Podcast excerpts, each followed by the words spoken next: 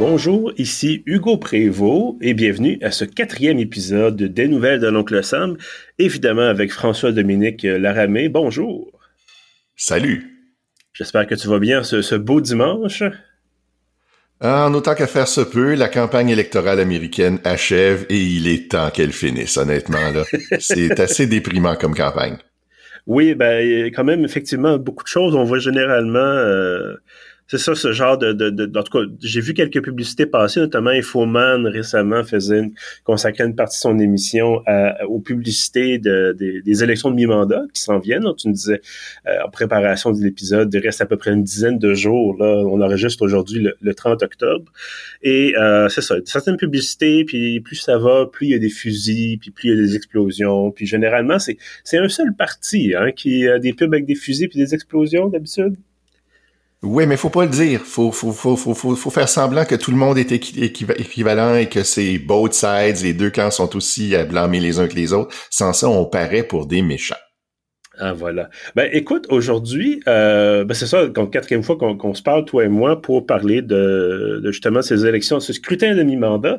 Euh, on va parler, bon, d'abord un peu un bilan euh, de ce qui s'est passé depuis le début de la campagne. Il y a eu quand même pas mal de choses. On avait couvert, bon, certains enjeux. On avait couvert les deux chambres, le Sénat, la Chambre des représentants. Euh, donc, on va faire un peu un retour là-dessus. Et aussi, euh, tu as pour nous certains enjeux locaux parce que, euh, comme tu le mentionnais, en premier épisode, il n'y a pas juste euh, le renouvellement des, des représentants et d'une partie du Sénat, mais il y a aussi des votes au niveau des États euh, qui peuvent vraiment effectivement changer la donne sans être nécessairement des enjeux d'importance nationale, si on veut. On a des choses qui pourraient quand même avoir des impacts euh, locaux assez, assez marqués. Mais c'est ça. Commençons par ce, ce bilan de campagne. Tu avais l'air un peu là, un peu déprimé. un peu, euh, un peu tanné. Parle-nous un peu de comment ça s'est passé. Ben, c'est une campagne sale, comme on les voit aux États-Unis, mais aussi c'est une campagne qui est à peu près incompréhensible. Les sondages partent dans tous les sens, le comportement des électeurs n'a pas de sens, celui de certains candidats encore moins, et on vient même d'assister à une tentative d'assassinat contre la présidente de la Chambre des représentants, Nancy Pelosi. Mais à part ça, tout va bien, il faut pas s'inquiéter. Euh, écoute, justement, cette histoire-là, ben, je, suis content qu'on puisse en discuter un peu parce que ça vient d'arriver. C'est arrivé vendredi, euh, donc deux jours maintenant. Et euh, c'est ça, donc quelqu'un qui, est rentré la, dans la maison familiale de Nancy Pelosi à San Francisco en plein milieu de la nuit en criant Où est Nancy? Où est Nancy? Donc ça s'est passé au milieu de la nuit euh, il y a deux jours. Elle y était pas, évidemment, Nancy Pelosi était euh, ailleurs euh, qu'à la maison. Alors l'individu s'est attaqué à son mari, Paul Pelosi, qui est âgé de 82 ans, et il l'a roué de coups de marteau. Paul Pelosi a subi de multiples blessures, dont une fracture du crâne, mais il devrait récupérer pleinement selon les médecins qui l'ont soigné. L'assaillant, lui, a été arrêté sur place. Il s'agit d'un conspirationniste maga d'extrême droite qui déverse fiel sur Internet depuis une quinzaine d'années et qui a embrassé à peu près toutes les sornettes imaginables depuis le Gamergate. Fox News a quand même trouvé le moyen de blâmer les démocrates pour l'attentat en disant que s'ils étaient plus sévères envers le crime, ce genre de choses ne se produirait pas. Un petit peu comme la vieille joke euh, de, de l'accusé qui demande à la cour d'avoir pitié de lui parce qu'il est, est orphelin après avoir assassiné ses parents. Bon. Chez les élus républicains, l'ancien vice-président Mike Pence et le leader de la minorité au Sénat, Mitch McConnell, ont fait preuve de plus de bienséance euh, et ont vivement dénoncé l'attaque, mais ils sont pas mal les seuls. Euh, Donald Trump n'a pas dit un mot. Kevin McCarthy, le, leader républicain en Chambre, qui remplacera probablement Pelosi comme orateur si les républicains obtiennent la majorité, n'a pas dit un traître mot lui non plus. faut dire que ça serait un peu gênant de sa part, puisqu'il a déjà lui-même déclaré, supposément à la blague, qu'il aurait du mal à se retenir de ne pas frapper Nancy Pelosi avec le marteau cérémonial du speaker lorsqu'elle lui passerait les pouvoirs. Donc c'est un petit peu trop proche de la réalité ici.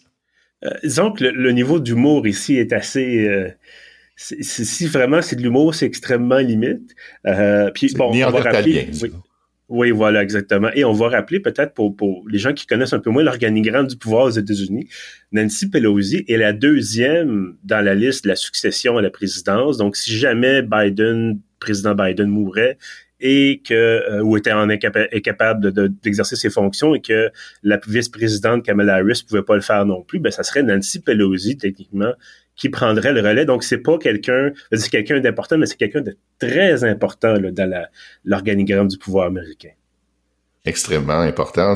Donc, c'est la leader de la législature.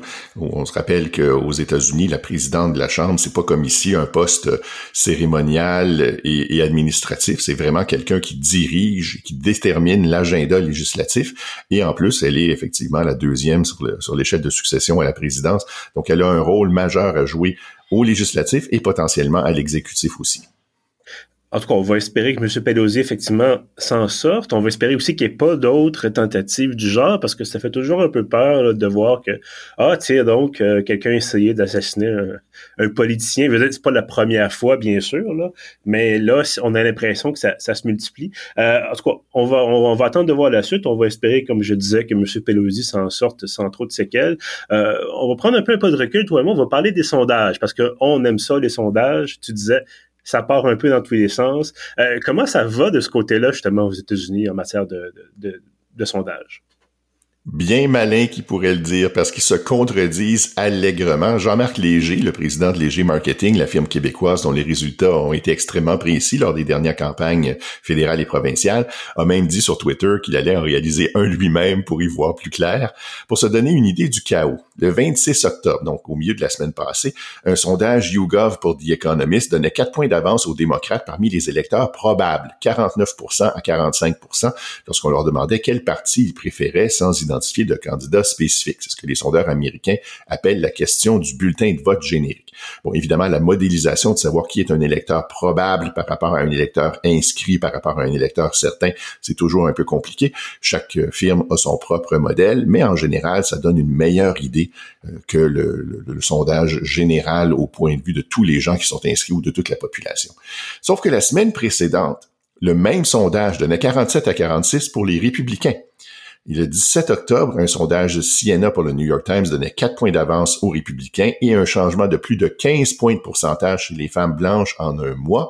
Chez l'agrégateur 538, on recense 19 sondages publiés au cours de la dernière semaine, 13 qui sont favorables aux démocrates, 5 favorables aux républicains, un où les deux partis sont à égalité. Et pour couronner le tout, mais selon l'Associated Press, 45% des républicains ont peu ou pas du tout confiance que les résultats de l'élection seront honnêtes.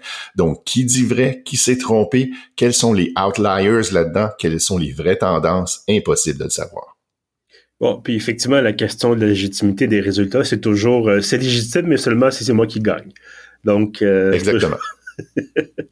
Euh, écoute, c'est assez. Euh, on pourrait peut-être demander aussi à Philippe Fournier, qui, qui t'occupe de, justement d'analyser les sondages au, au provincial, fédéral au Canada, de d'ajouter son grain de sel. Ben oui, le fait que Jean-Marc Léger fasse son propre sondage pour essayer de comprendre quelque chose, ça donne une idée de l'ampleur peut-être de, de, de, je veux pas dire de crise des sondeurs, mais on a quand même quelque chose d'assez particulier comme phénomène faut dire qu'aux États-Unis, il y a beaucoup de sondeurs qui sont partisans. Donc, vous avez des firmes qui sont associées au parti. Vous en avez d'autres qui ont euh, une espèce de d'accoutumance euh, à, un modèle qui donne, donne toujours des, des, résultats un peu biaisés d'un côté ou de l'autre. Rasmussen, par exemple, est reconnu pour avoir un effet maison qui, surestime le vote des républicains, que ce soit à cause euh, du, de la façon dont ils recrutent leur échantillon ou de la façon dont ils modélisent leurs données par la suite. Donc, on a tous ces facteurs-là qui entrent en ligne de compte. On a des sondages qui sont commandés par les partis et qui sont ensuite publiés, euh, parfois sans être identifiés comme étant des sondages internes ou des sondages par donc, ça, brouille encore plus euh, les données. Et là, on est au moment où, euh, généralement, on n'aime pas trop se mouiller. On va faire des prédictions. Euh, je pense que tu en avais fait peut-être une ou deux déjà dans les premiers épisodes, mais là, ce sont les têtes du jour du scrutin. Malgré les sondages un peu fous, il semble y avoir peut-être des tendances. Alors, d'après toi, qui va gagner? Ben, à la Chambre, probablement les républicains. Rappelons qu'à cause du gerrymandering et de la répartition géographique des électeurs, on estime que les démocrates ont besoin de gagner par environ 4 points de pourcentage pour faire match nul en termes de sièges. Or, parmi les sondages de la dernière semaine, il y en a seulement 8 sur 19 qui prévoient une marge d'au moins 3 points en faveur des démocrates et un seul une marge de 5 points. La firme Cook Political, elle, estimait en date du 26 octobre que 211 sièges penchaient vers les républicains contre 191 pour les démocrates et 33 sièges hautement compétitifs. Pour conserver la majorité, les démocrates devraient donc gagner au moins 27 des 33 sièges pour lesquels il n'y a pas de tendance mesurable en ce moment. C'est possible, surtout que les comportements des électeurs dans les districts sont loin d'être indépendants les uns des autres. Donc, si euh, il y a un mouvement dans une certaine partie du pays, il y a une chance que ce soit un mouvement dans le même sens partout ailleurs, mais ça reste quand même hautement improbable. Au Sénat, il semble que les démocrates sont en bonne posture pour gagner la plupart des élections chaudes par quelques points de pourcentage, mais il suffirait d'une petite fluctuation statistique pour que les républicains gagnent partout et prennent le contrôle. Et comme certains États n'ont pas le droit de commencer à compter ni les bulletins de vote par anticipation, ni le vote postal avant le 8 novembre, même si ce sont des bulletins compliqués qui prennent un temps considérable à déchiffrer, on pourrait se coucher tard, on pourrait même devoir attendre quelques jours pour connaître l'issue du vote. Les républicains s'en plaignent, ils disent que c'est un scandale, que, on, que ça prenne autant de temps à compter, sauf que dans bien des cas, notamment en Pennsylvanie, c'est une législature républicaine qui a imposé une loi pour empêcher de commencer à faire le décompte rapidement, dans le but que les bulletins de vote par correspondance les bulletins de vote euh, euh, postaux euh, sortent plus tard et prêtent interprétation à dire qu'il y a une, espèce de scandale, qu'on a inventé des votes pour les démocrates plus tard. Ben, on a eu ça exactement la dernière campagne présidentielle. plusieurs États pivots qui sont passés dans le camp des démocrates par quelques dizaines de milliers de votes, souvent sur des millions ou en tout cas des centaines de milliers de votes Euh, et c'était justement, c'était ces, ces, ces votes-là par correspondance en bonne partie. Et c'est ce qui a fait en sorte que les républicains, ben, comme tu disais, ils disent, oh, ben, c'est de la fraude, c'est un scandale, ça se peut pas que soudainement euh, on soit en avance toute la soirée et que par miracle, entre guillemets, on a, ah, les démocrates trouvent des votes, si on veut, euh, ou fassent sortir des, des, des, des, bulletins de vote de leur chapeau pour, euh, pour gagner. Là. Exactement, parce que pendant l'élection de 2020, en pleine pandémie, les électeurs républicains qui croyaient pas que la, pandémie existait ou qu'elle était dangereuse allaient voter sur place, en personne, dans les grandes files, tandis que les, électeurs démocrates qui voulaient être plus prudents avaient voté par la poste ou par anticipation. Donc, euh, c'est ce que Trump euh, euh, mentionnait en milieu de soirée. Il voulait arrêter le décompte parce qu'il était en avance et que c'était suffisant. Là. Enfin, plus ça change, plus c'est pareil. Hein? Quand je te dis que j'ai hâte que l'élection finisse. voilà, exactement. Euh, ben écoute, justement, on, va se poser une autre question, euh, la fameuse question de l'urne, parce que là, on a, euh, je, pense là, que tu vas en, faire mention un peu plus loin. Ben là, il y a, évidemment, il y a énormément d'enjeux qui sont seront affectés plus ou moins par les résultats de l'élection, mais semble-t-il que c'est encore toujours, euh, la même question de l'urne. Euh, et quelle est-elle justement cette fameuse question de l'urne? Oui, malgré qu'on ait énormément d'enjeux importants, il semble qu'il y a une seule question qui compte. Selon le chroniqueur Philip Bump du Washington Post, peu importe la guerre en Ukraine, les changements climatiques, l'assaut du 6 janvier 2021 contre le Capitole, l'immigration, la survie de la démocratie face à l'autoritarisme, les décisions de la Cour suprême au sujet du droit à l'avortement, il y a un seul et un seul facteur qui présente une corrélation quasiment parfaite avec les intentions de vote depuis le début de 2022, et c'est le prix de l'essence. Plus l'essence coûte cher, plus les intentions de vote favorisent les républicains, et quand le prix de l'essence redescend, c'est le contraire. Évidemment, la corrélation n'implique pas forcément une relation de cause à effet. Le prix de l'essence et les intentions de vote peuvent très bien tous les deux dépendre d'un ensemble d'autres facteurs, mais le coefficient de corrélation est énorme, moins 0,91 sur une échelle qui va de moins 1 à plus 1, où le zéro indique qu'il n'y a pas de lien.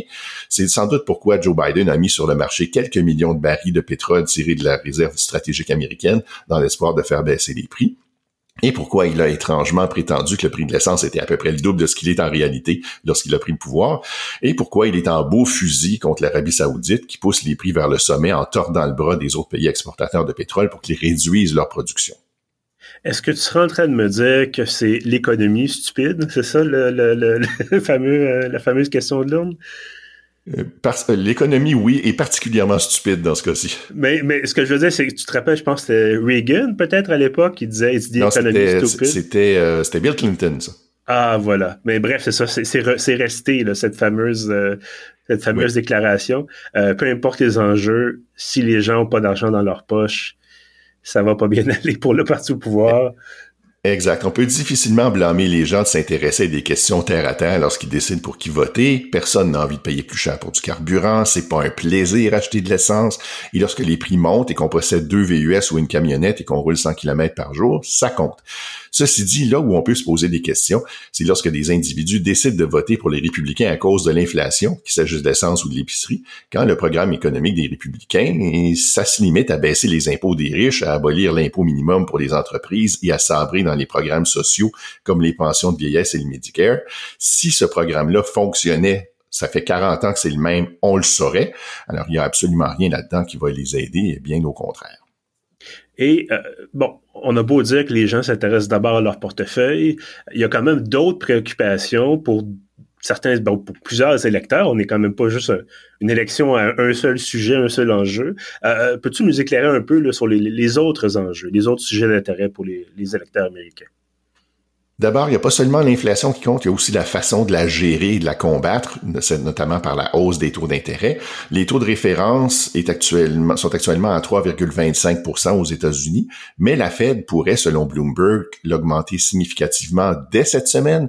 Or, qui dit hausse des taux dit hypothèque et carte de crédit plus cher, ce qui frappe dur chez la classe moyenne. Et le résultat est loin d'être garanti parce que l'inflation semble surtout être causée en ce moment par des problèmes d'approvisionnement et par des marges de profit extrêmement élevées Or, avec des taux d'intérêt plus élevés, les entreprises vont freiner les investissements qui pourraient régler les problèmes d'approvisionnement. Et bien sûr, ben, ça fait absolument rien d'augmenter les taux d'intérêt pour contrer les prises de profit exagérées. Deuxième enjeu important, le droit à l'avortement. La mobilisation était très forte cet été chez les électeurs et les électrices démocrates et le fait que les républicains, dont le sénateur Lindsey Graham en tête, soient allés jusqu'à promettre une interdiction nationale s'ils prennent le pouvoir, ça va certainement aider à maintenir cette motivation et à amener les gens à se rendre aux urnes peut-être plus qu'ils auraient eu tendance à le faire par le passé.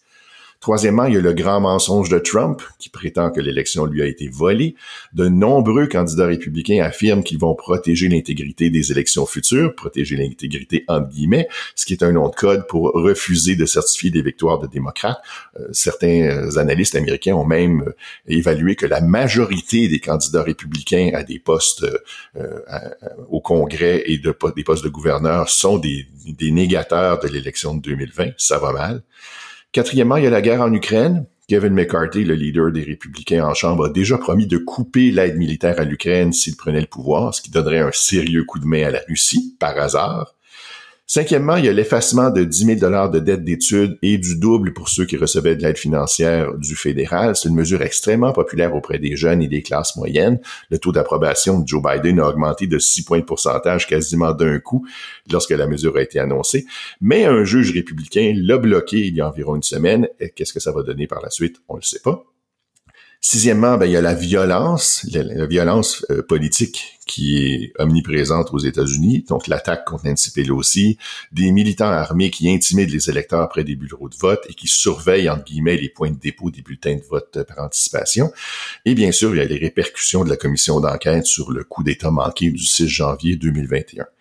Et enfin, très loin vers le bas de la liste, la crise climatique et la survie de l'humanité qui n'ont pas vraiment l'air de préoccuper grand monde dans cette campagne électorale-là, du moins pas chez les indécis.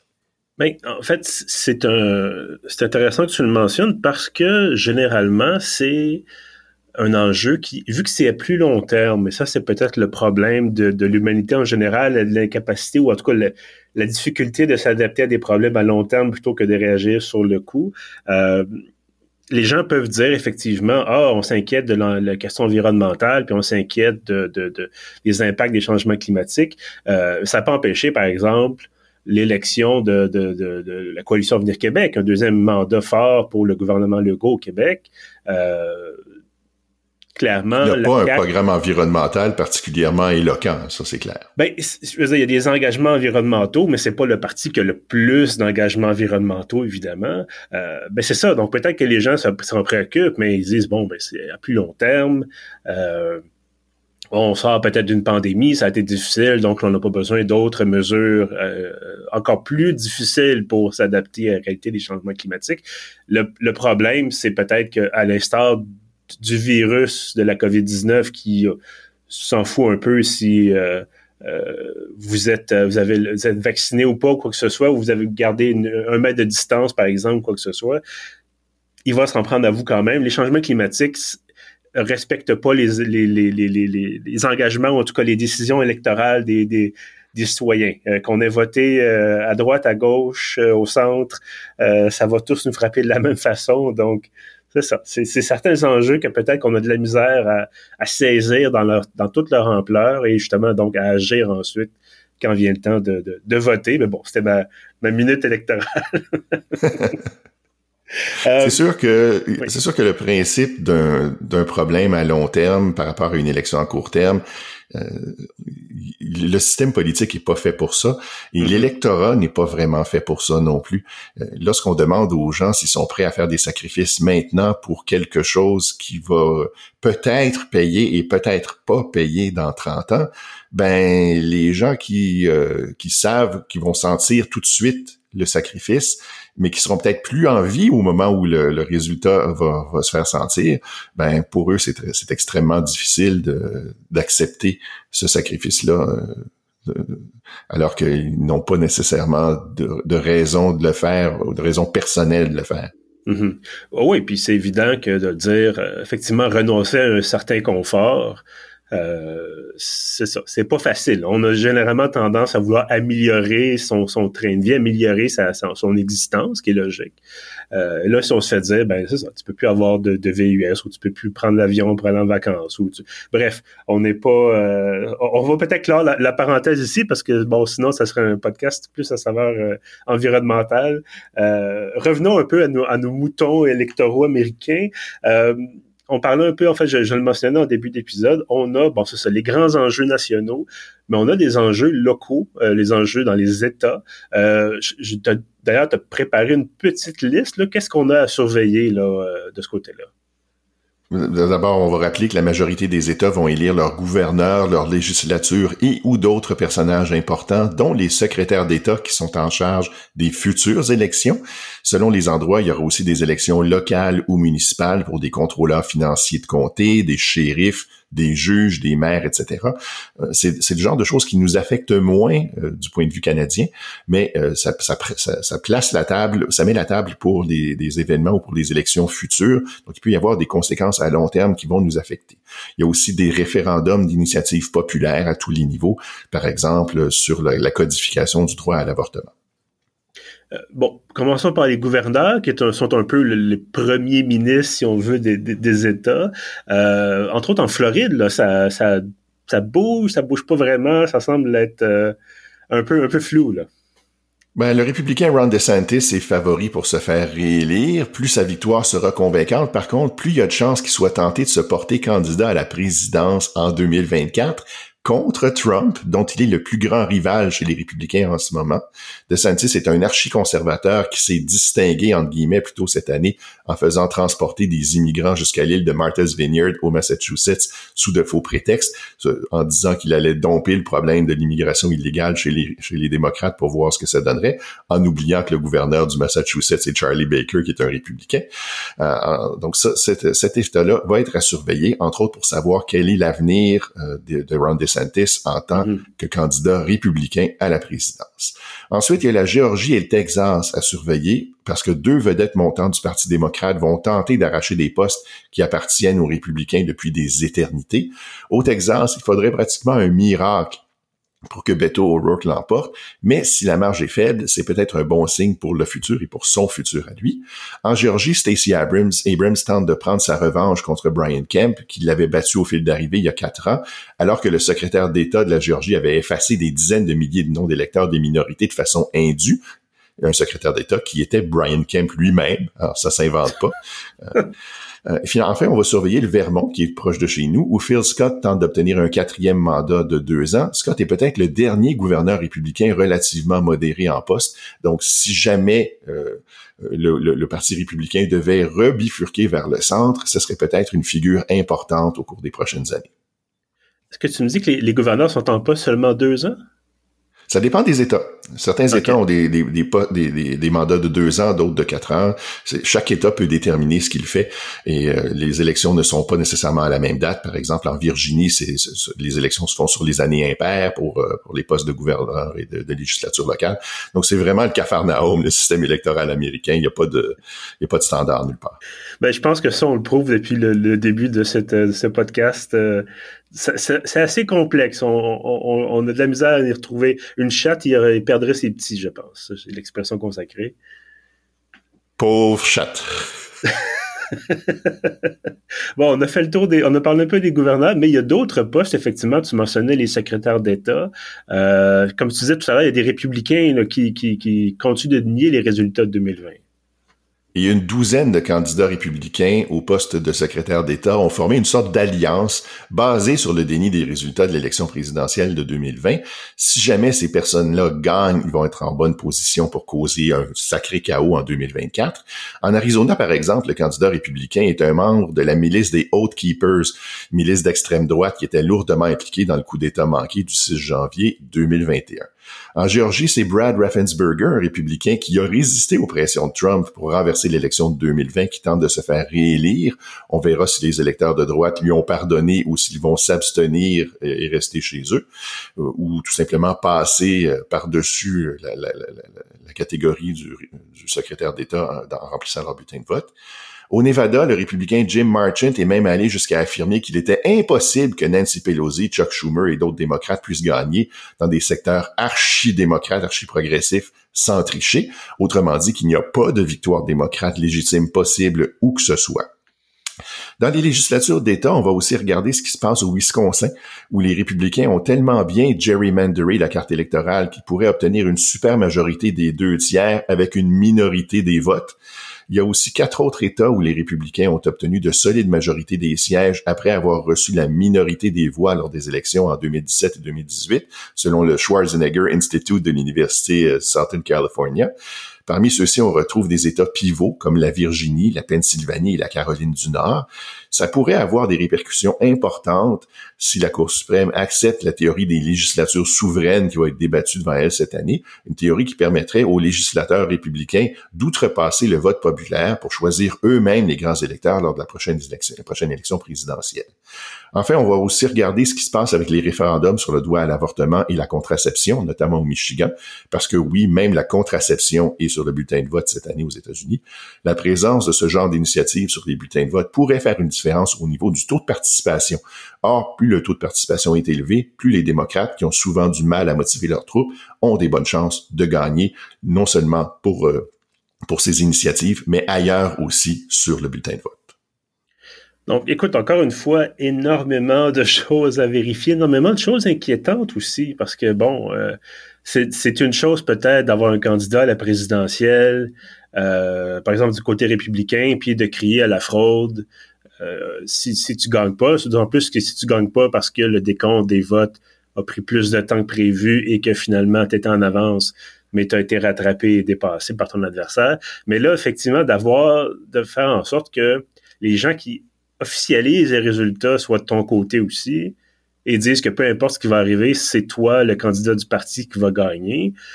Euh, on, fait quoi là si, euh, si effectivement les, prochaines élections présidentielles, on a beau avoir un décompte de plusieurs millions de votes en faveur des démocrates, ce qui était déjà le cas avec Biden et avec euh, Clinton en 2016, mais là que même si normalement le candidat démocrate, par exemple, l'emporterait, là, tous les gens du Parti républicain disent non, non, on refuse de certifier les résultats électoraux et c'est notre candidat qui l'emporte.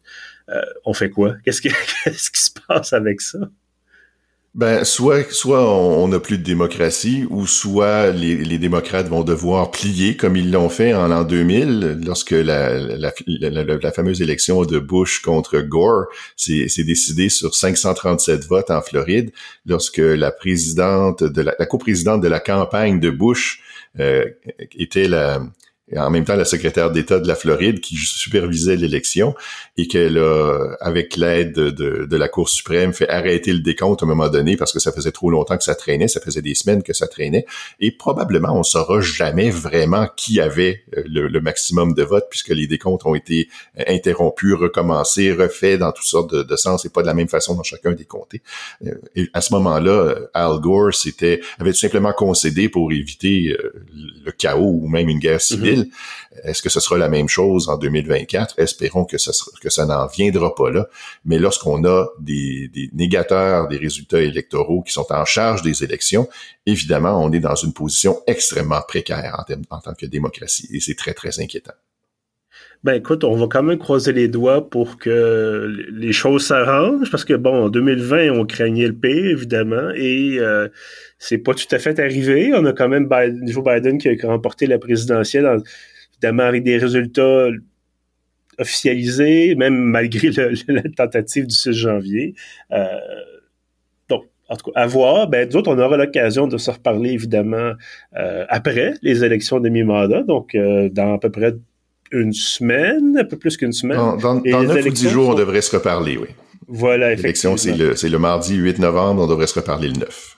Voilà, exactement. Donc, écoute, on croise les doigts d'ici là, puis merci évidemment encore une fois de, de, nous expliquer un peu comment ça fonctionne.